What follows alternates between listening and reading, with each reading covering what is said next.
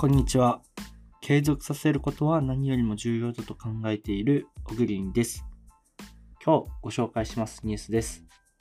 上場企業の倒産5年ぶりゼロ。21年見通し資金支援でというニュースになります。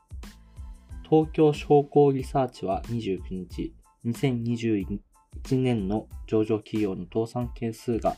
16年以来5年ぶりにゼロになる見通しだと発表した。新型コロナウイルス感染拡大の影響で緊急事態宣言が発令されるなど、経済活動に強い逆風が吹いたが、国や民間の金融機関による資金繰り資金繰り支援などが下支え下支えした。ごめんなさい、噛みました。ということです。これは結構難しい判断だなと思います。えっと、単純に経済活動としてどの企業も順調だったからとはいかず、単純に国から民間からの金融機関の支援があったから倒産しなかったという側面もあるので、これを評価できるのかというと、なかなか難しいかなというふうには思います。今日はそもそもその上場企業に限らず、あらゆる立ち上がった企業が倒産することの意味についてちょっと考えていきたいなというふうに思うんですけど、まあ、僕自身も会社を経営してて、やはり一番怖いのは倒産です。なんで倒産が怖いかっていうと、やっぱり、まあ自分一人の会社で作ってるサービスにもよるんですけど、まあそういう状況であれば、まあ最悪倒産しても自分がどうにか困るだけっていうか、で済むんですけど、やっぱりそこには従業員がいたり、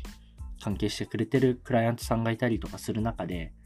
お客さんも含めてですね、やっぱ彼らに迷惑をかけてしまう。僕の対応次第で彼らの、まあ、人生に大きな変化を与えてしまう。それはポジティブじゃなくてネガティブな。そこにやっぱり強い恐怖感と責任感を持ってやっぱ日々行動してるし、逆に言うと経営者たるものをそこに責任感を持てない人は絶対になるべきではないし、そんな無責任な話あるかと。僕自身はやっぱり思って日々自分にも言い聞かせて、まあ経営っていったものをやってるわけなんですけど、ただ、社会全体で見たときに僕が考えないといけないなと思ってることはあって、倒産しない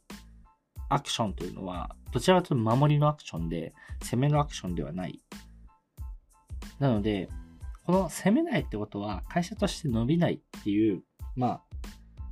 側面もあって。で、それだとなかなか企業と成長していかない。ってなると、なんか日本としても、うん、倒産件数を測って、倒産が多いから〇〇っていうのは、そもそもどうなんだろうというふうにも思ってるんです。もちろん事業の立ち上げるときの、うん、見込みが甘かった。調査が甘かった。そしたら倒産する確率で高いのは当たり前だし、それが、何かしらの形で継続しているということは、まあ、継続できたってことだと思うんですけど、ただ、うーん、その継続したことに意味があるか。社会全体としてって言われると、僕は難しいなと思います。1、経営者としては絶対継続すべきだし、そこに信念を持ってやるべきなんですけど、社会全体として見たら、それは本当に社会にとっていいのかって言われると難しいなというふうに思ってます。で、企業としてしっかりとバリューを発揮できてれば、そこに対して必ず倒産する前に、社長としてもこれはやばいぞってなったら、まあ、声を上げるじゃないですか。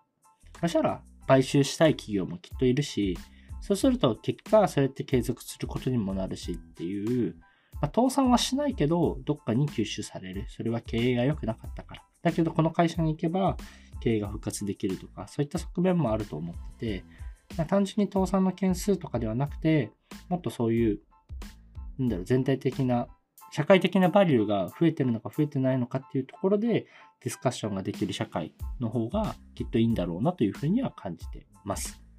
まあ、とはいえ、倒産はやっぱりすべきではないし、経営者として。まあ、そこにはしっかりコミット、僕自身もしていきたいなというふうに思ってます。以上です。